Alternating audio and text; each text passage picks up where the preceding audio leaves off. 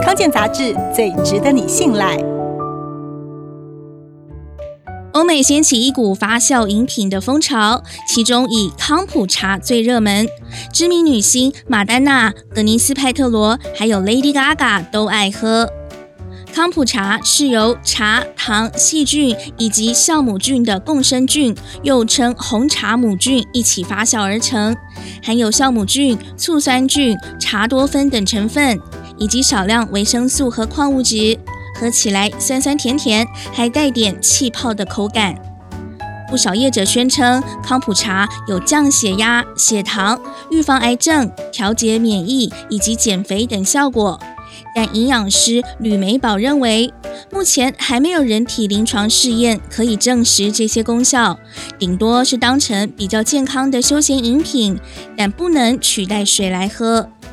由于原料是茶，因此康普茶也拥有茶本身的抗氧化成分，像是绿茶就有肝脏保健以及预防心血管疾病的效果。因此，以保健的角度来说，康普茶对健康可能有正面效果。另外，由于使用共生菌进行发酵，并利用额外添加的糖作为养分，发酵出更多的菌和产生二氧化碳及醋酸等成分，所以可能对肠道保健有帮助，并且产生出来的酸性物质能够促进胃酸分泌。如果搭配正餐饮用，有帮助消化的效果，但要特别注意，有胃食道逆流的人最好少喝。否则反而容易造成胃酸逆流。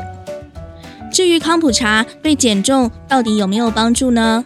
中华民国肥胖研究学会理事长萧敦仁指出，康普茶所含的益生菌可能有帮助排便、提升免疫力、调节代谢、稳定神经系统的功能。